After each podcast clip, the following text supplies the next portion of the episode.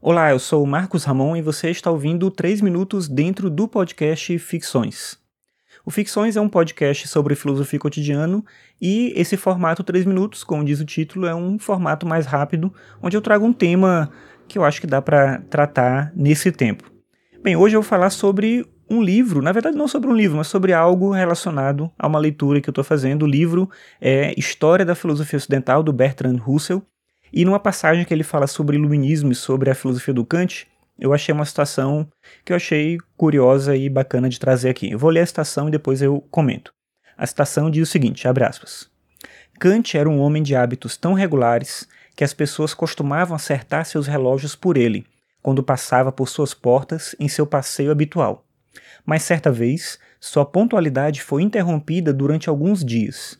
Foi quando estava lendo Emílio, dizia que tinha de ler várias vezes os livros de Rousseau, porque a primeira leitura, a beleza do estilo, não lhe permitia perceber o assunto. Fecha aspas.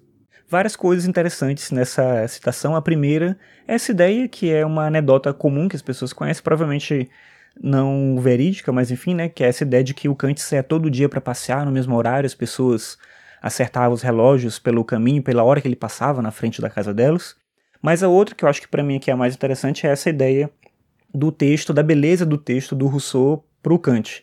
O Emílio, que é mencionado aqui na citação, é um livro do Rousseau sobre educação, e o que é contado aqui pelo Rousseau é que quando o Kant lia esse texto, ele teve que parar de fazer esse passeio tão regular, que era tão é, singular da, da, característica dele repetir os mesmos hábitos tal, e antes ele se viu obrigado a não fazer mais isso porque tinha que se dedicar à leitura, afinal, como diz aqui, a beleza do estilo não permitia a ele perceber o assunto, então ele tinha que ler várias vezes. Eu acho interessante isso de que um texto ele não encanta só pelo aquilo que ele quer comunicar, mas também pela forma como ele é escrito. Você pode escrever a mesma coisa de várias formas diferentes, e é interessante como um texto bem escrito ele ganha o leitor. Muitas vezes eu deixo de ler algum livro não porque eu não acho que é importante, mas porque a forma como é escrita me desagrada, me é, acaba me desestimulando a continuar.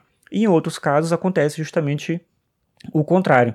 Não é que eu acho que o livro é interessante, de fato, assim, que tem uma coisa muito nova, que eu vá aprender alguma coisa que eu ainda não sei, mas eu quero continuar lendo porque esse escritor, essa escritora escreve tão bem, aquilo que é dito é dito de uma forma tão interessante que eu quero continuar tendo essa experiência com o texto. Então a beleza do texto é algo que é extremamente relevante e o Kant via isso na obra do Rousseau, o que é curioso porque o próprio Kant não tinha um estilo que costuma ser bem lembrado. O grande discípulo dele, que é o Schopenhauer, tinha, o Nietzsche tinha essa coisa também do estilo. Outros filósofos para frente se dedicaram a escrever de uma forma em que eles se comunicassem com o leitor, mas se comunicassem através não só do que é dito, do conceito, mas também através do próprio texto. Mas o próprio Kant não tinha isso. É interessante pelo menos saber que ele sabia apreciar um bom texto, que ele conseguia apreciar um bom texto. Isso é uma coisa que ninguém está impedido, obviamente nem todos vão saber escrever tão bem, mas a gente consegue fruir a beleza de um texto como esse do Rousseau, como são outros que a gente tem na literatura e na história da filosofia.